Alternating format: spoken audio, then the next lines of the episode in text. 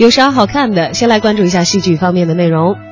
由陈佩斯监制的戏剧《闹洞房》今天开始登陆北京喜剧院。故事讲述了一对裸婚的青年用出租房充当了婚房，骗取家长的同意，却引发了一系列的闹剧。《闹洞房》可以说是一部融合了陈家两代人喜剧观的作品，由陈佩斯监制，儿子陈大宇导演和编剧。戏剧一如既往带着陈氏的幽默。但是由直面现代爱情让人捧腹大笑之余呢，也有细细的回味在其中。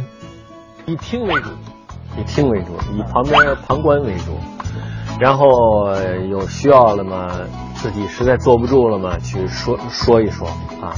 另外一个不是别的，是演员特别希望我去给说一说，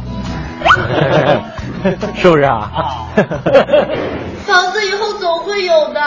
有房子这这出戏都是演给我丈母娘看的，在我妈眼里没房就没爱情。你你的词儿是有房子这出戏就是有房子这出戏就是给我丈母娘看的。你跟他要保持一个情绪。呃，一般他在这里呃监制的时候，我就很少上去给演员们做示范，因为他在的时候我演的也不好。我不在的时候演的都挺好，搅和戏嘛，其实就是个搅和。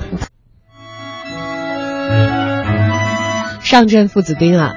当年陈强老爷子带着陈佩斯是如此，现在陈佩斯带着儿子陈大愚上台，好像也是如此。